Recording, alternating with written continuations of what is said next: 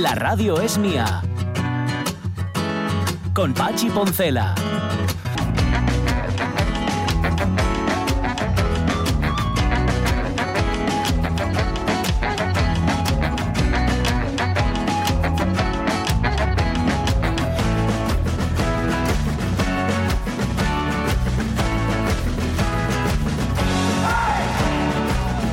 Las 11 y 8 minutos de la mañana, demostrando una vez más que aún no le hacen un examen con contenidos para chavales de lo que antes era sexto de GB y hoy es más o menos quinto, sexto de primaria y saca un 3.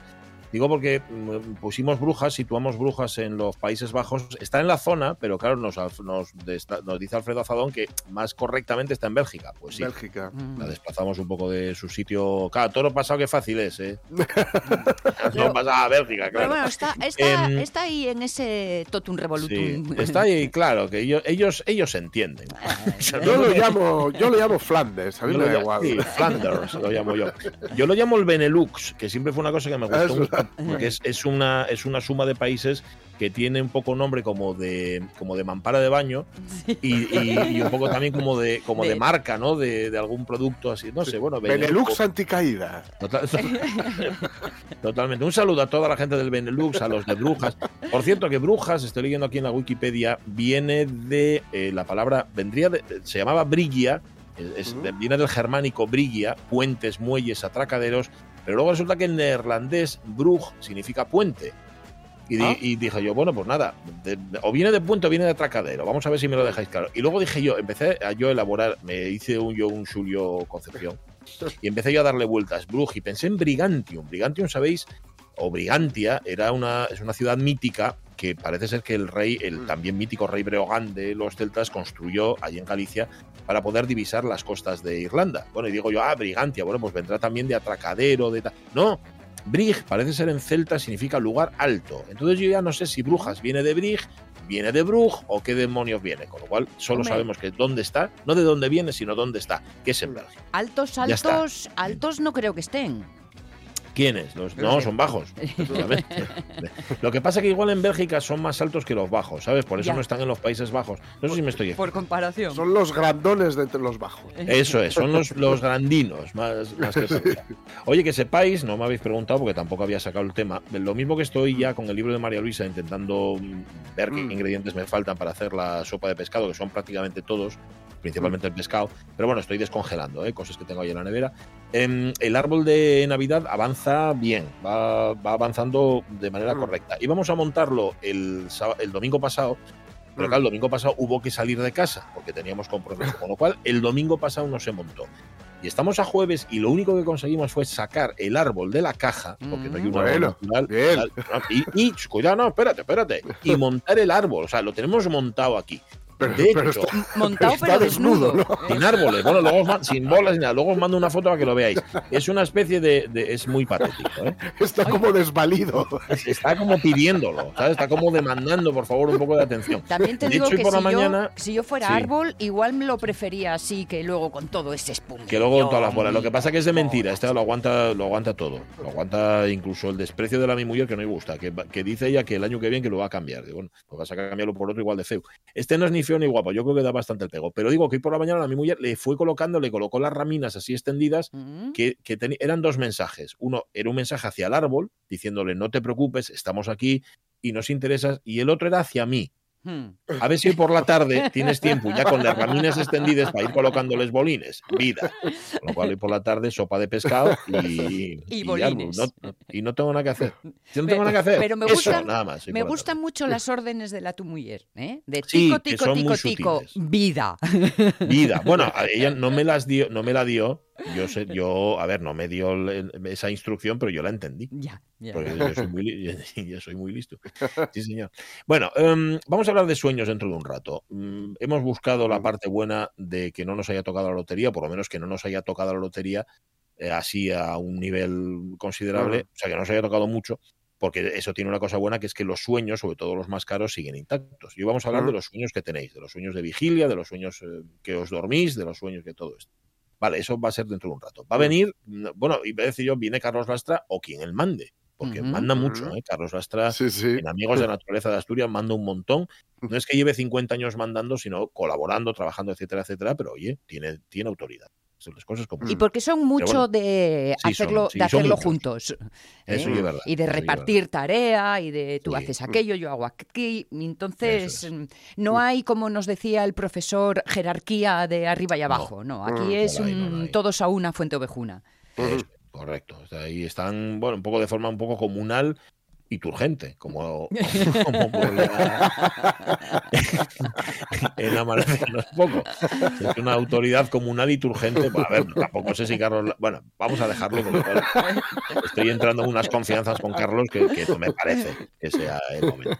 Y luego nos vas a contar, no sé por qué muy bien. Bueno, de hecho, no sé muy bien por qué, porque no tengo tu guion. Eso también es cierto. Igual lo tengo y no lo tengo, ¿sabes? Que igual lo tengo y no lo encontré. Vas, Em, bastenelu si lo quieres. Llegará en algún momento. No, claro que lo quiero. Bien. Mm, Vamos a saber cómo suena Ganímedes. ¿Por qué Sí. te dio por ahí, Sonia Avellaneda? Bueno, pues en realidad esta es una noticia No que os sabes, ofrezco un poco por poderes, ¿eh? Ah, Pues, porque he tenido inspiración externa, gracias Alonso. Ah, vale. Pero eh, es un tema que hace tiempo ya habíamos hablado un poco del sonido de los planetas y nos Sí. había explicado, acordaos, Miguel Fernández, que nos decía, Sí. a ver, no os llaméis a engaño, que Esto- estos sonidos no es que uno vaya por ahí por el espacio, tico, tico, tico, y digas, ay, mira, ahí está fulanito charlando. No, esto en realidad son unas ondas que se transforman en estos sonidos. Pero bueno, el cómo Ajá. os lo cuento luego, si te parece. Vale, vale, ¿Eh? vale. Y sobre todo, escucharemos a Ganímedes. Bueno, eso es lo importante. Claro que sí. Que Hola. Sí. Pues algo así. algo así sonará. Que digo yo, no, a ver, explíqueslo, pero si no suena Ganímedes es un fraude para los oyentes. Esto tiene que ser, Ujú. tiene que ser. Pues nada, sonará Ganímedes. Sonará ¿Qué más Ganímedes. cosas tenemos? Tenemos eso, el Facebook. de- Ah, y la revista de presa que la teníamos ahí pendiente. Ujú. Dale sintonía, dale candela, Caunedo. Dale, ¿eh? dale. Ahí está.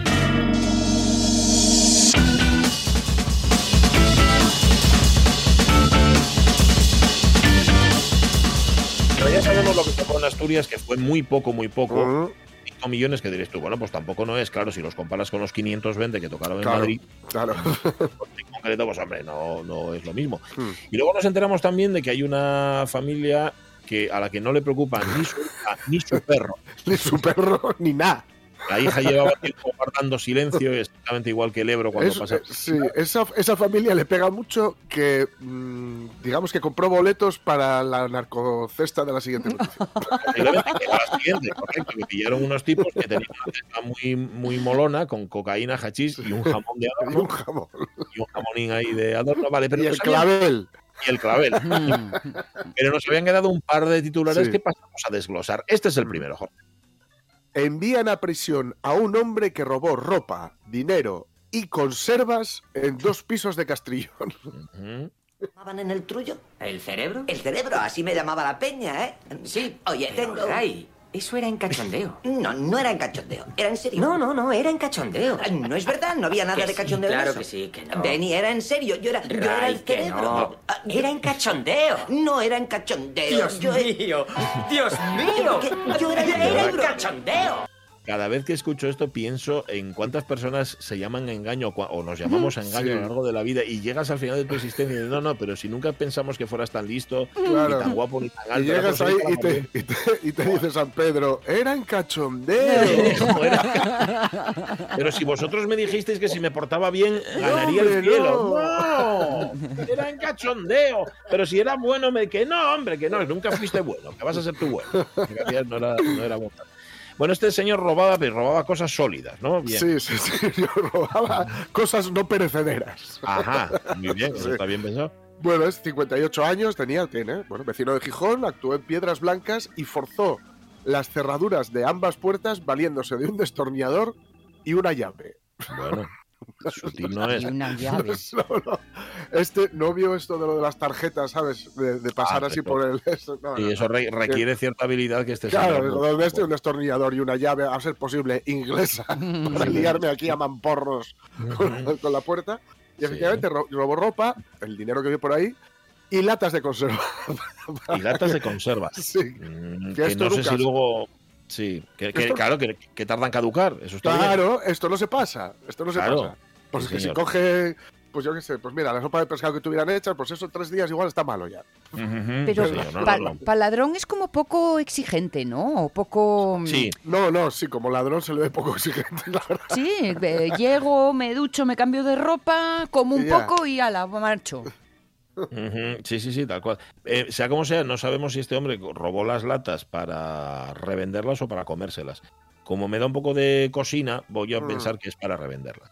¿Sabes? Sí. Porque si no, me da. lo- Si no, ¿sabes sí, qué pasa? no. Que me, que me da compasión, me, me produce Sí, sí. compasión, me produce piedad. Y, Sí. y luego pienso a continuación que si, me, que si me hubiera robado a mí el Mm. dinero, la ropa, las latas de conserva, no me iba a dar ningún tipo de compasión. Entonces Claro, claro. prefiero pensar que es un canalla, ¿vale? Porque si Sí, sí. pienso que, que lo robó por necesidad, me da cosita. Sí, la cocina, sí, no, sí. La verdad es que sí. ¿no? Mm. No sé. Sí, sí. Hay tanta necesidad, queridos, Mm. queridos. Bien, eh, no robéis, ¿eh? no robéis que está muy mal. Que no iréis Mm. al cielo, además, No. si, si robáis. Bueno, a ver, no vais al cielo, tampoco es verdad. Tampoco es verdad. ¿Por qué? Porque acordaos que Jesucristo estaba crucificado, eh, que tenía dos ladrones, una a cada Sí. lado. Sí. Uno a la izquierda y otro a la derecha. Uno era Disma, Dimas y el otro era Gestas.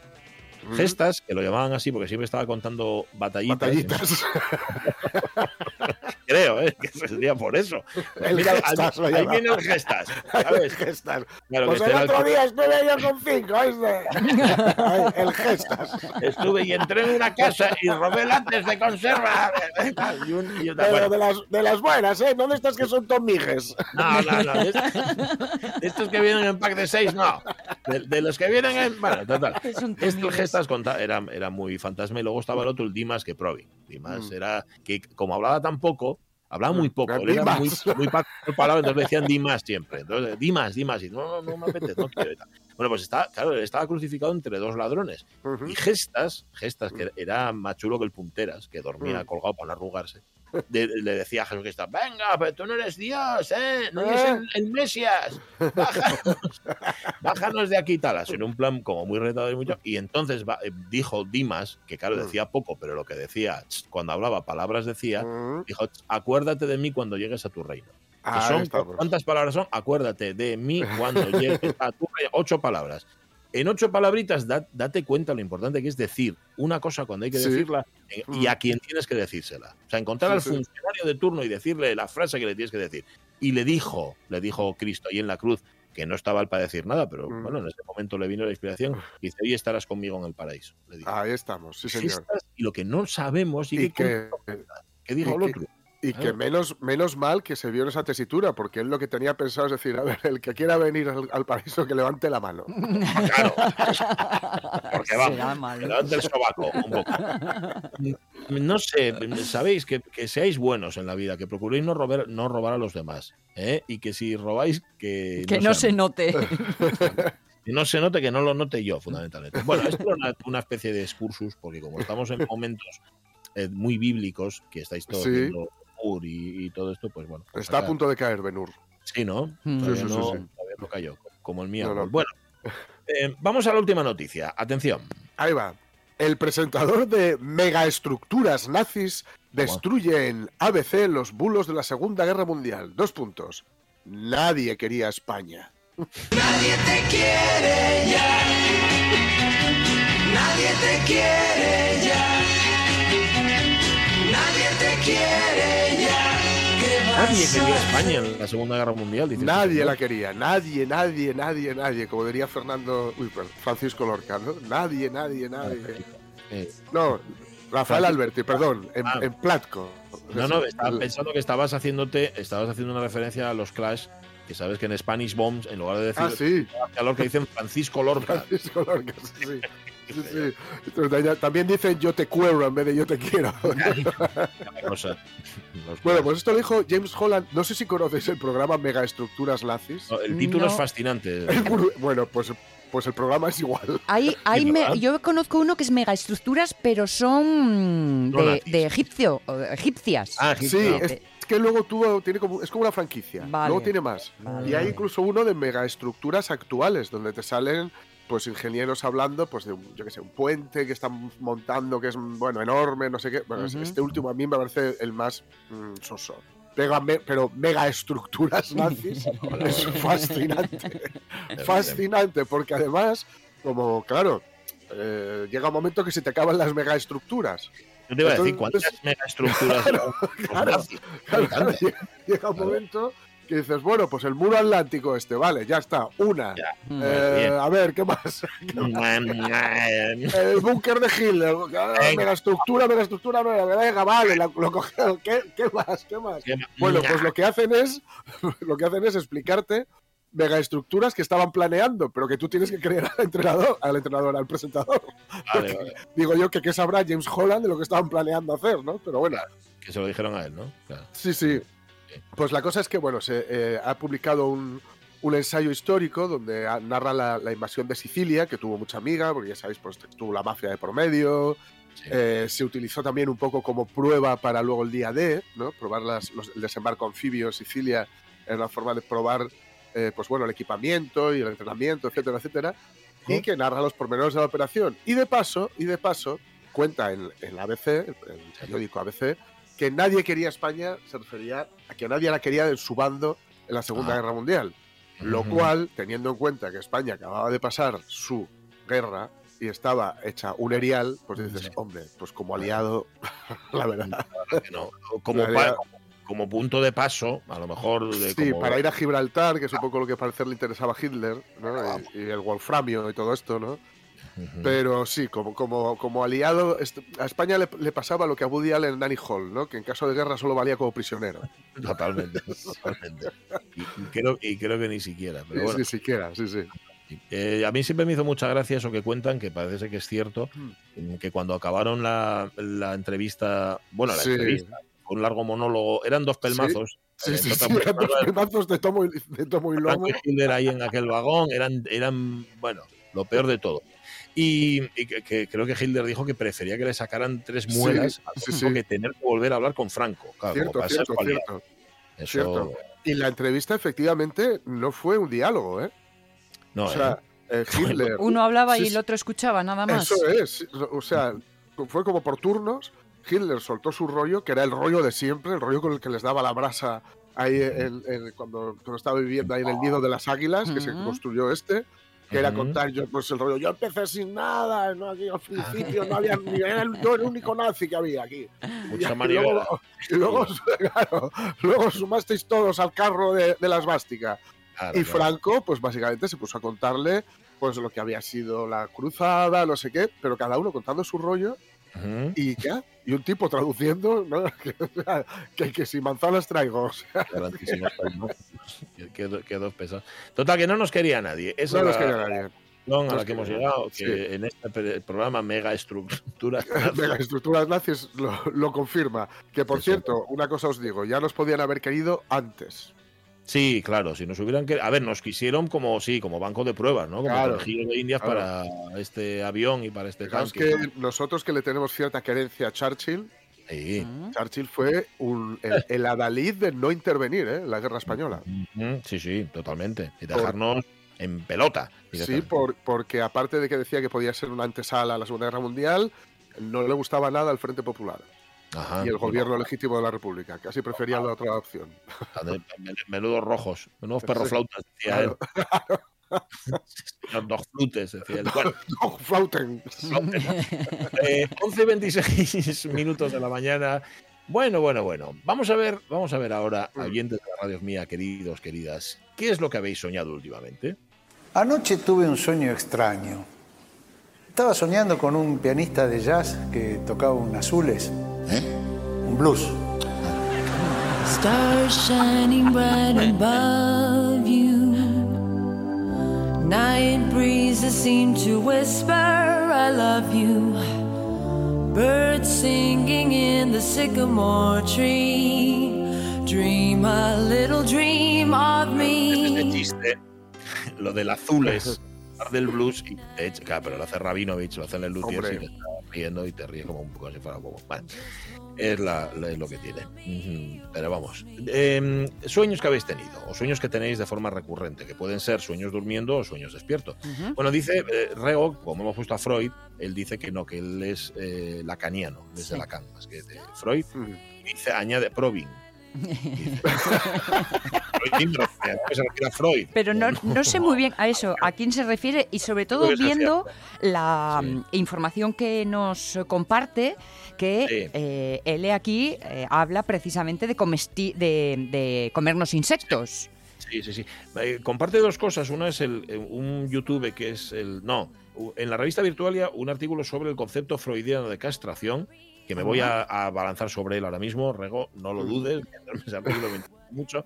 Y luego lo de, sí, lo que tú dices, Sonia, Europa certifica insectos como comestibles ante el aumento de los precios de la carne. Sí. Lo que pasa que también es verdad que para sustituir un filete hace Hay que, falta hay que comer muchos hormigues. muchos kilos de insectos, ¿sabes? ¿Cuántos- Y cuántos son? Tardas mucho, son muy complicados. Hay que quitar muchas alas. Ahí, Ah, Y pates, y pates. No, chu- un- churruscadino todo, churruscadino. Sí, claro, Y eh, rechupetea ahí la cabeza si te atreves. Claro, en, un, cartucho ¿eh? y vas comiendo, ¿no? Como Sí. si fueran castañas. Dice, dice Lojar, hablando de sueños, sueño con la jubilación y mi peor pesadilla es que cada vez se aleja más. Ah, no, que no lleve pesadilla y era terrible realidad. Me acerca a currar hasta los 70. A ver cómo se lo montan con los más jóvenes. Está animado y Lojar, ¿eh? Sí, sí. No y tocó la lotería, lo tenemos claro, No, Lojar. ¿Qué dice Marce Gijón? ¿Qué Yo, yo tengo suerte. Ahora ya entré en la edad en la que solo me preocupo por la salud. Lo demás está bien como está. Lo único, sueño con poder volver a viajar de vez en cuando y conocer algún que otro país de Europa que tengo pendiente. Bueno, estupendo. Esto que cuenta Pepita Pérez debe ser alguna letra de Extremoduro, ¿no? Sueña que Mm. sueña la estrella siempre en estado de espera. Digo porque siempre Es. nos pone... Es. Vale. Sí, sí. Sueña que sueña la estrella, siempre en estado de espera. Bien. Vale, Ya vale. está. Es una, tenéis que creerme, claro. Sí, no, no, no. No, es fácil. Eh, la canción se llama Stand By. By, sí, lo, sí. que pasa, y lo que pasa que pone, sí, sueña que sueña con ella y si en el infierno la espera, quiero fundirme en tu fuego como si fuese Como si fuera de cera. Eso es. Google aquí. amo. Gracias, Pepita. Lorenzo Linares, una pesadilla recurrente. La Ayuso comiendo fosquitos sin parar y viendo conspiraciones comunistas por todos los lados. Bueno, ve conspiraciones comunistas porque sabéis que ahora con los fosquitos regalan conspiraciones Sí, sí. comunistas. Es muy fácil. Viene una pequeña, una pequeña hoz y un martillo. Eso es, pequeño, para que tú te hagas tu propia conspiración. Eh, por cierto, nos recuerda, nos pone un enlace que yo pensé que tenía algo que ver con, con Zuckerberg, con Mm. la montaña de azúcar, a la que hacía referencia hace muy poco aquí Javier García Rodríguez, un enlace Rego, Rodríguez Rego, y, y cuando entras no dice nada de Zuckerberg, sino que nos recuerda que hoy, 23 de diciembre del año 1881, es decir, hace Ujú. 140 años, nacía Juan Ramón Jiménez, premio Ah, Nobel. Nobel de Literatura en el 52 em, que, que fue aquel hombre mm, que escribió Platero y yo, que no la escribió en ningún caso Mm. para que la fuera leída por niños, pero a la, que les cayó. a los Mm. nobles. Sí, Así. sí, Y, sí, sí. Yo lo leí en el cole. Hombre. ¿ves? Yo. La pinté, yo tengo una edición propia de, dibujada por mí cuando tenía yo tres años, una cosa así, o dos años. Pero, Llena de garabatos. ¿Entero lo pintaste? Es que como era, de, como era es medio poesía, tiene, Sí. tiene Tenía mucho espacio. blanco. eh, mucho espacio en Claro. blanco. Bueno, luego os mando, me tengo que mandaros una foto ya del árbol y otra del platero y yo que, Eh, que pinté. ¿Cómo se llama esto que, que- que parece que tú tienes, lo del horroris vacui? Horror, Horror vac- vacui. Eh. y si yo veo. Mira, que dice, por cierto, Begoña González está dice, bueno, luego lo ampliamos porque mm, dice que se lo escribió su mujer, Platero y yo, la mujer de Juan Ramón Jiménez. Pues es Lo, lo, al menos lo taquigrafeó. Zenobia Camprubí. Sí, sí. Sí, sí. Pues mira, Begoña, amplíanos esto, por favor. Vale, eh, dice Doña Bamba, yo voy a confesar, y el cura, este es el sueño que tiene, ¿eh? me salta, ya sé que me salta Lucía, pero la vas a leer tú ahora. Vale, eh, vale. Sonia.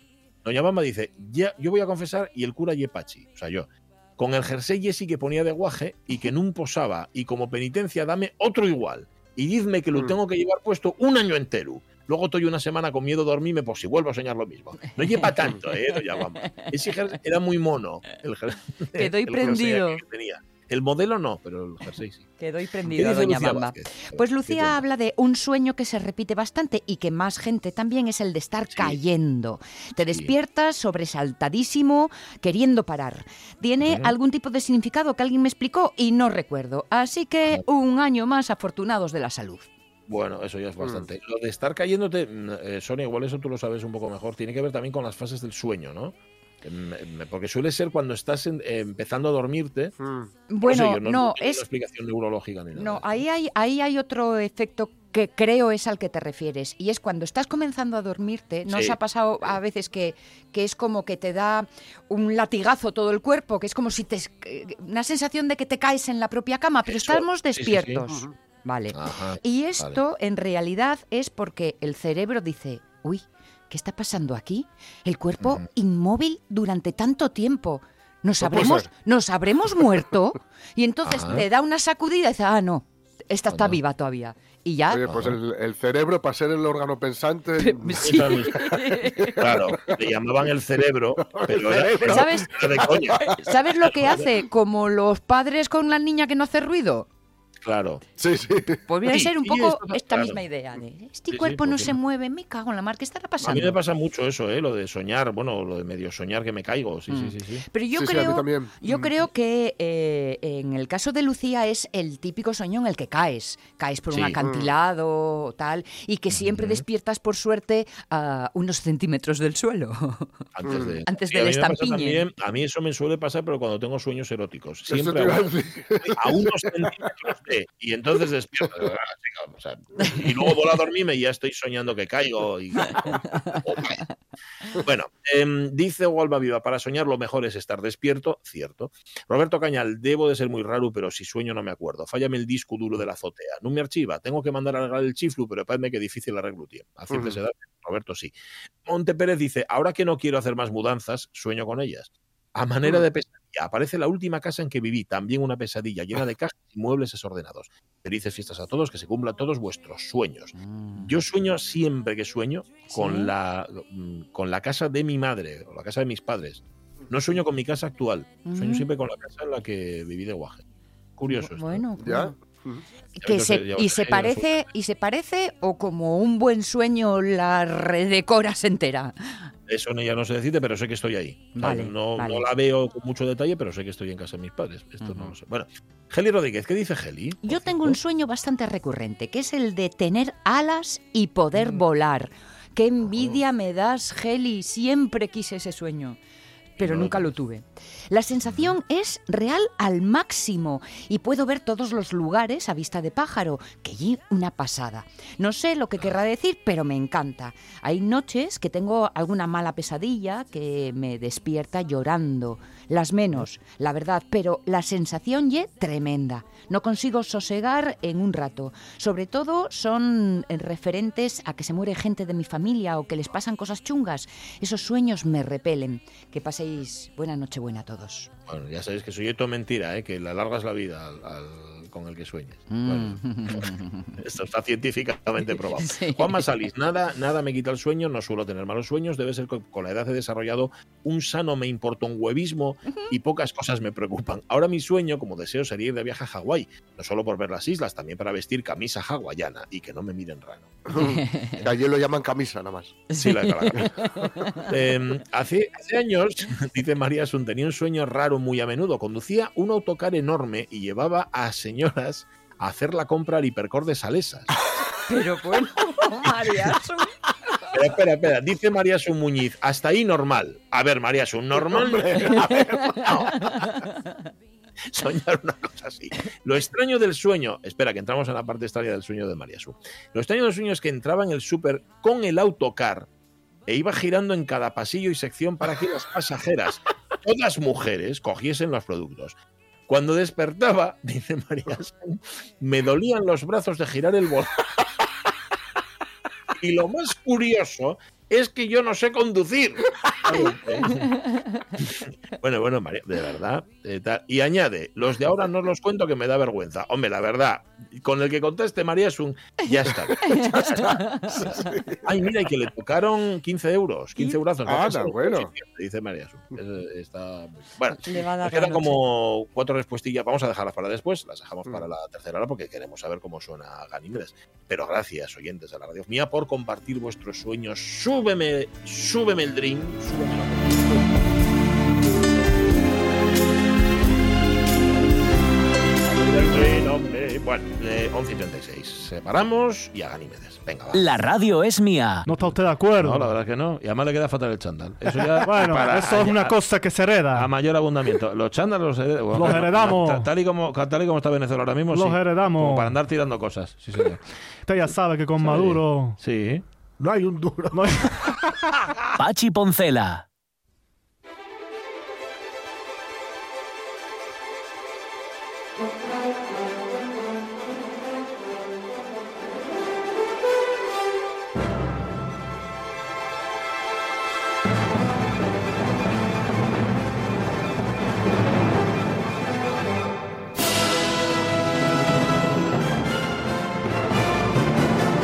Ya estamos preparados para algo épico, ¿eh? Para ir al espacio exterior.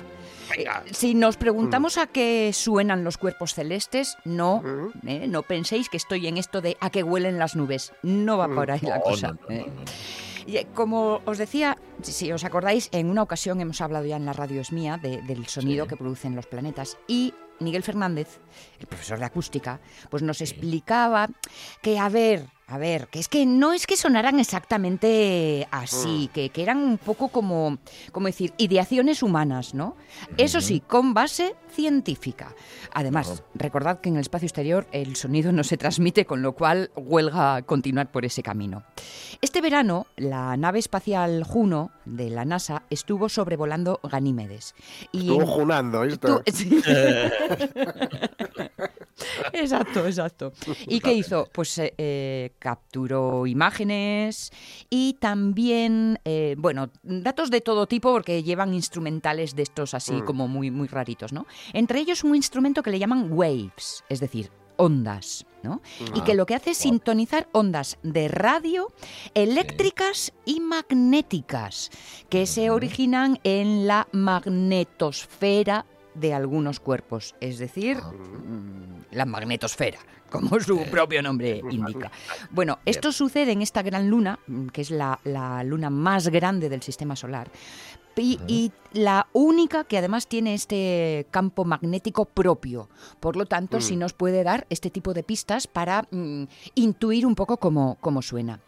Eh, lo que eh, hacen con estas ondas eléctricas y magnéticas es eh, manipularlas hasta alcanzar una frecuencia que sea perceptible al oído humano. Y la NASA las mostró con todo lujo de detalles eh, este otoño, que tuvieron ahí una super reunión y todo y todo. Realmente encantado y yo me atrevería a decir que incluso excitado estaba Scott Bolton del Southwards Research Institute, o sea, uno de los investigadores Mm. que trabajan con lo que Juno está ofreciendo y que decía, esta banda sonora es lo suficientemente salvaje como para hacerte sentir que si estuvieras cabalgando mientras navegas junto a Ganímedes.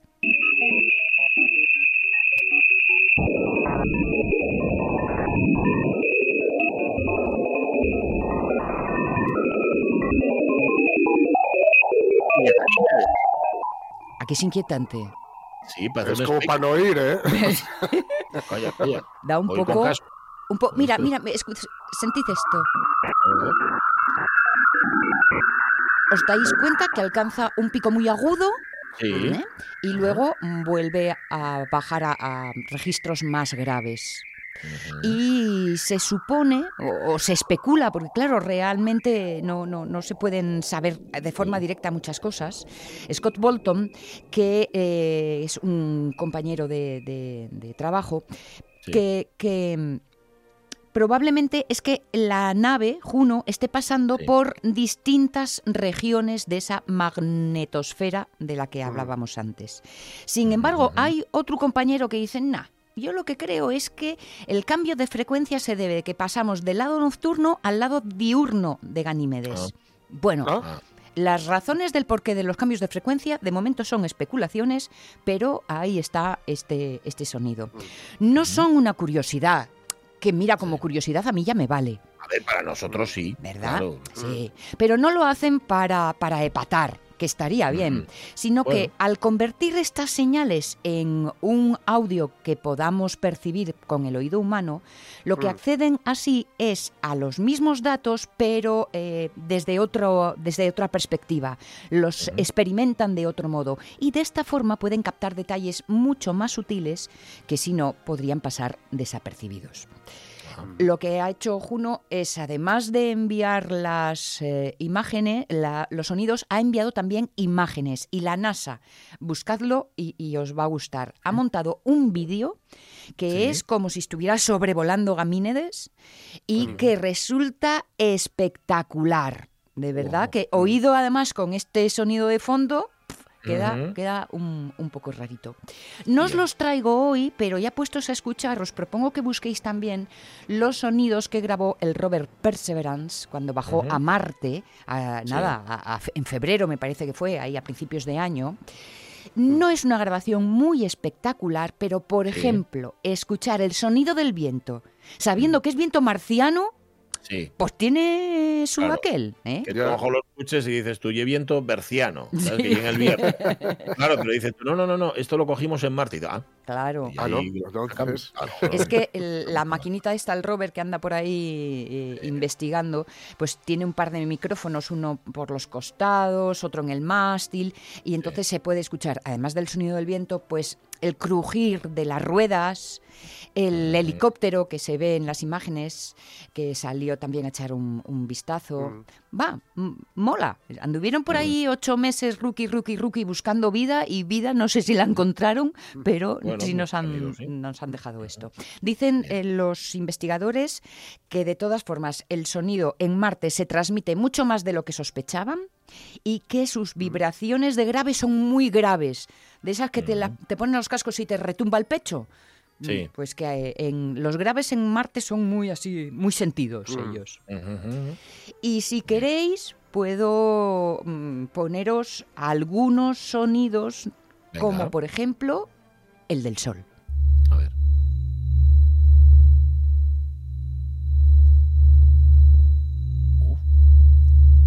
Suenan como una película de miedo todos. ¿Verdad? Todos, todos. Este, para ser el sonido del sol, suena un poco opaco, ya. ¿no? Así un poco apagado. Mirad, otro. Os traigo tres o cuatro nada más, ¿eh? No, me, no busque todos los planetas porque no le vamos a dar tantas vueltas. Este es Mercurio.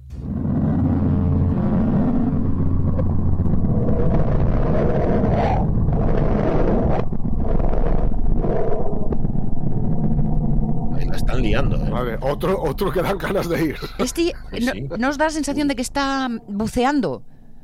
Sí, es verdad, ¿Eh? parece Sí. sí. Un poco de eso. Sí, sí, sí. Mm. A ver, a ver. a ver.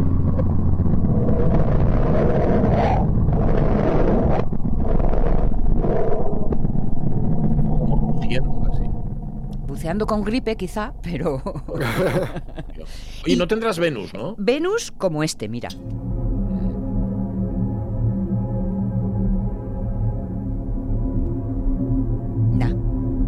Simplón, Bueno, ¿no? está bien, está bien, Sí. Oye, Es- que- es este, este me recuerda a un, a un pasaje de 2001, de la peli de Kubrick, que hay Ah. un sonido, digamos, de ambiente muy, muy similar a este. Pues, eh, pues sí, pues sí, mira. Ahora que lo dices, es posible. sí, sí, sí. Súbeme a Venus, Caunedo, súbemelo. No, súbeme a. Venus, que me subas la música. No, no.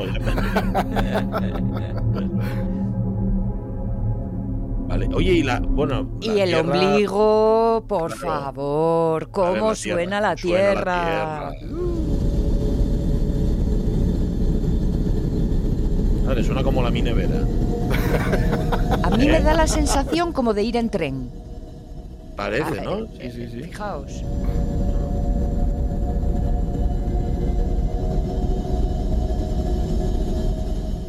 Un poco New Age, ¿no? Sí, Sí, sí, sí, es que lo, lo ha invadido todo. Sí, sí. Falta Enya cantando. No, la monja. Cero, güey, cero, güey. Bueno, ya sabemos cómo suena Ganímedes y, y- y de paso, gracias a Sonia Villaneda, nos has Mm. puesto el sonido de otros planetas. Exacto. Incluso del nuestro. Igual siempre. la Bueno, pues nada. Fue nuestra curiosidad científica de hoy aquí. en la- Y hablando de curiosos, está Carlos Lastra. No, No, Ujú. mm, no. Sube, súbeme la, la. Sube Gamines. lo que tengas, lo que tengas ahí de.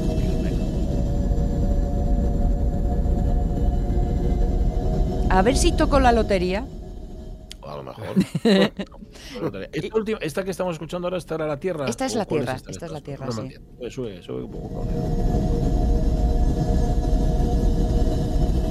Yo eh, me imagino que es como ir en el AVE, co- que no lo he probado nunca, pero bueno, ir en un tren así de cierto tal, y, y que, tenga, que tenga el, el hilo musical un poco estropeado, ¿no? Que, Ah, sí. que es el, el ruido así agudo un poco de fondo, como que la música quiere sonar pero no acaba. Yo estoy acordándome ahora de lo de Alien, de en el espacio nadie puede oír, oír tus, ¿Gritos? tus gritos. Y claro, es, es porque está lleno de sonidos chunguísimos. Me acaba de- poner un mensaje Miguel Fernández que dice solamente eso, os estoy escuchando. Si, si es una amenaza, si es, no estáis diciendo más que bobaes, no, no sé, no sé. Bueno, Miguel, Y-. Ya hemos recordado al empezar el- el, la, noticia eso- que eso- tú nos pusiste los puntos sobre las IES en este tema. Es ¿eh? verdad, es Sí, verdad. sí. Con lo cual- es sonido, pero bueno, yo, yo tengo una ficción. No Oye, comparte con nosotros, ¿os acordáis? Decíamos hace un momento, eh, Begoña Mm. González, de la radio mía, nos recordaba que Platero y yo, según las últimas investigaciones, Ujú. hombre, escribir y escribir, no sé si todo, pero o en parte, es de Juan Ramón Jiménez o es de Zenobia Camprubí. Bueno, Mm. comparte con nosotros un artículo, Begoña, que, un artículo del país de hace cinco años, del año 2016, donde se habla sobre los, sobre los diarios, se editan ahora, o se editaban entonces, hace cinco años, los diarios de juventud, escritos y traducciones de Zenobia Camprubí. El titular del país no es, bastante, está bastante claro, dice Zenobia sale de la sombra de Juan Ramón Jiménez. En estos diarios hay textos inéditos que lo que revelan es la independencia de la poeta y traductora. Es decir, que eh, estaba a la sombra de este paisano, pero no porque ella quisiera, sino porque tocó yeso y en Mm. la época estaba, y aún hoy esto sigue pasando. Estás ahí a la sombra de Sí, sí. paisano, ¿no? Y del prestigio Sí, del sí. paisano. Desde luego ella de, de mano era que él transcribía, pero bueno, eso también ocurría con Cela, por ejemplo. Sí, sí, señor. Eh, le tradujo varios textos, dice en este artículo del país. Aparecen los borradores en estos diarios una veintena de poemas y decenas de aforismos y conferencias, más Ujú. 12 fragmentos de Platero y yo. Bueno, pero esto traducido al inglés, o sea, ya tradujo al inglés. Platero. Lo que quiero, lo que quiero yo es leerme de este artículo, así un poco luego de a Mm. pa, Con un poco de calma. y sí, para saber mm, qué es lo que dice. Que comenta Begoña que sí, que sí, que sí que tradujo bastantes cosas, como tú decías, eh, Jorge, y Mm. que también hay ciertos plagios, etcétera, etcétera. Y que, Sí. pues, bueno, le- luego lo comentamos si, si tenemos tiempo, que tiempo Ujú. tendremos, sobre todo para comentar, para Y- contar las cosas. Lo malo es que su caso no es el único, ni muchísimo menos. No, que va, que va, que va. Mm. Bueno, uno de los más llamativos, este lo, lo conocéis, es el de María de la Ole Járraga, Que era eh, la, la esposa de Gregorio Martínez Sierra. Gregorio Sí. Martínez le debe muchas. Estoy pensando, por ejemplo, en El Amor Brujo, eh, que te falla. Bueno, pues eh, El Amor Brujo no lo escribió Gregorio Martínez Sierra, lo escribió María Lejarga directamente y como tal un montón de cosas más. De esto nos podría contar mucho y yo creo que nos lo contó, porque a mí me parece que María Lejarga apareció ya en modernos otros tiempos de Carlos La Peña. O sea, que Ajá. Carlos seguramente podía darnos más detalles. ¿Os dais cuenta de una peli que se llama La buena esposa? Donde... mm, Ay, ya empiezo yo con los nombres. Bueno, Venga. donde él es el gran escritor de éxito, Ah, laureado por todas partes, cuando en realidad eh, la que cortaba el bacalao era su mujer. Bueno, pues eso. No me sale el nombre de ella, hombre. habitualísimo. Eso habitualísimo, tristemente. Sí, habitual. es que en muchas ocasiones, además, digamos que era una cuestión, bueno, aparte de chunga y heteropatriarcal, práctica. Me, refi- me refiero a que no, no le iban a aceptar el original en ninguna Eso, editorial. Claro. ¿Sabes? claro. Si, si iba firmado por una chica, Sí. Bueno, a un- a una mujer voy a publicar yo. Entonces, Eh, claro. la, sí. La actriz protagonista de La Buena Esposa nos dice Ramón Redondo es Glenn Close. Eso es, Mm. Glenn Close. Está ahí, sí. está ahí al quite. Vale, bueno, eh, las 11 y 51 minutos de la mañana. Mira, dijimos Ramón Redondo. Ramón Redondo nos ha regalado una lista de películas que después de poner el árbol y hacer la sopa de pescado y todas estas cosas os podéis poner a ver o incluso hacerlo durante. Podéis poner la película mientras estáis poniendo el árbol. Luego, oye, si hay algo que da, pa- pa- pasáis para atrás, que es muy fácil, Mm. dais eh, para atrás. Vale, vamos a poner una música, vamos a poner el siguiente corte que hemos preparado de la siguiente película. Yo creo, yo creo que esta música se hizo mundialmente Mm. famosa gracias a esta película. Dale, Caunedo.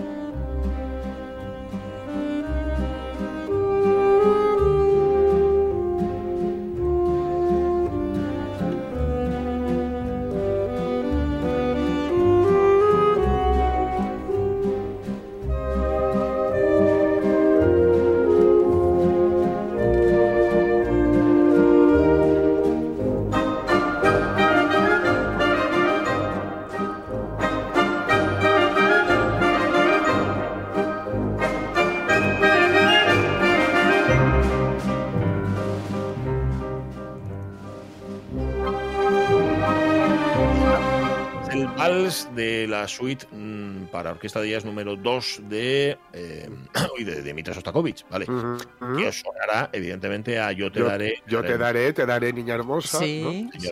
Hay una doble explicación para esto. Yo, de nuevo, vuelvo a citar a Carlos Apeña, porque creo que fue con él con quien lo hablé o, o Mm. quien comentó aquí en alguna ocasión.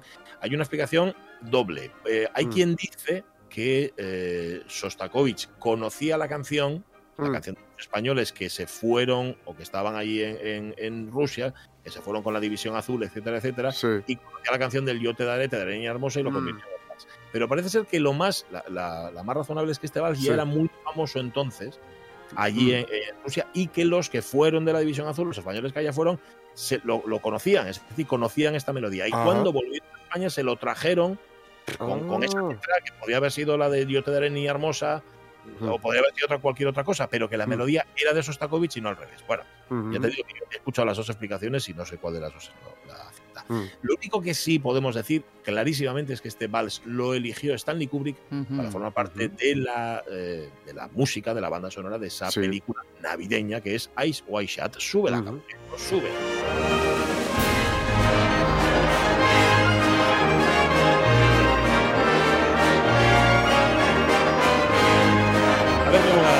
Resume Ramón Redondo. Dice, Tom Cruise y Nicole Kidman entran en un mundo dominado por el sexo y el erotismo tras acceder a una congregación secreta dedicada al hedonismo y al placer sin límites. Claro, es que accedes a una congregación así, ¿qué esperas?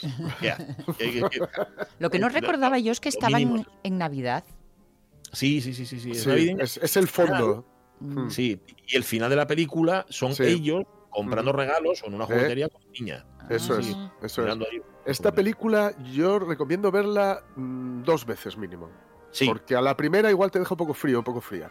sí, sí, Porque sí, dices sí. tú, "Mm, no acabo yo de pillarle aquí el, el Posible. rollo. Y- Pero yo- le das otra oportunidad y Sí. ya, lo, ya lo, la- lo ves, lo que él quiere. ¿no? Yo daría, daría incluso otro consejo añadido al tuyo, eh. Jorge Alonso, que es ver esta película y no tomársela en serio. Ya, no, no, claro, claro. No Sí, tomarte sí. en serio a los personajes, no tomarte Sí, en serio sí. las cosas que pasan. Y ya que estamos dando consejos, leerse también el libro original en el que se basa esta película, el Ujú. relato soñado, justamente que estamos sueños aquí en la radio mía, de Arthur Schnitzler, de- Ujú. que es un escritor de aquella Viena supuestamente maravillosa, porque de ahí salieron Stefan Zweig, Sí. Joseph Roth, etcétera, Sí, sí. aquello, una maravilla por lo que producían ellos. Bueno, Mm. pues construye el, el relato que cuenta Kubrick es tal cual clavado Mm, Schnitzler, salvo el final, aunque el final mm. que no es exactamente el mismo, y no vamos a decir cuál es el final de la película, cuál es la última Mm. palabra que suena, Mm. no lo vamos a decir, porque si no, estropeamos la película Sí, entera. sí, sí. ¿eh? En el libro de Snyder también los ¿Es la personajes misma? son, son, no, no, Ah, son exactamente igual de ridículos. Es decir, son Ah. personas que se, se meten en, una, en un bucle, en su Mm. propio bucle de sus sueños, sus deseos no satisfechos, etcétera, etcétera, que tiene mucho que ver también con la Viena de Freud y con la interpretación de los Claro. sueños Mm. todas Mm. estas historias.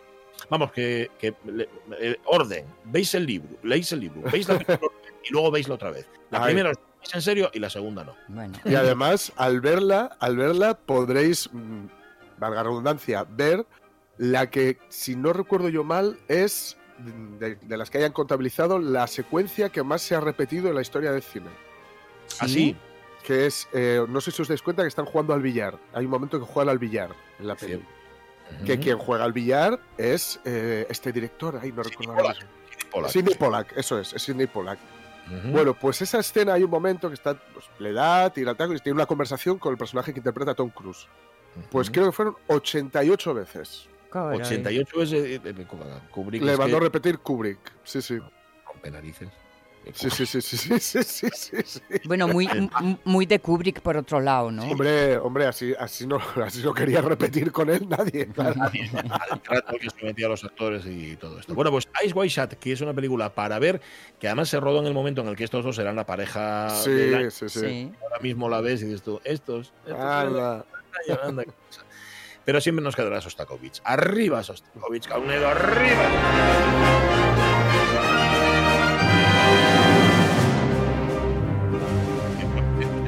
Será mi boda. Bueno, tres minutos faltan para que sean las 12 y esta película es una película Ay. posiblemente de las más de las comedias, fíjate, disfrazada Mm. de comedia, es una de las películas más tristes Sí, de sí. la historia. Sí, Dale, señor, cabrón. sí, señor. Si me invitas a una copa, te pongo un disco dedicado. Tomo ron.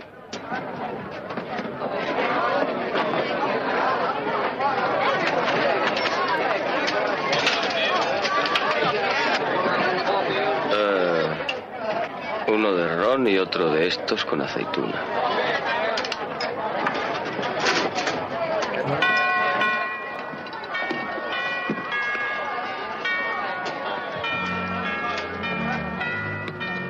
¿Te gusta Castro? Quiero decir, ¿qué opinas tú de Castro? ¿Quién es Castro? ¿Quién va a ser hombre? Ese tío de Cuba, el de la barba. ¿Qué le ocurre? Porque por lo visto no tiene ni nociones de educación. Le escribí una carta hace dos semanas y ni siquiera me ha contestado. No digas. Y solo le pedía que dejase venir a Mickey por Navidad. ¿Quién es Mickey? Mi marido está en La Habana, en la cárcel. ¿Se mezcló en la revolución? Mickey es incapaz de meterse en eso, es un joker. Le pescaron drogando a un caballo. No se puede ganar siempre.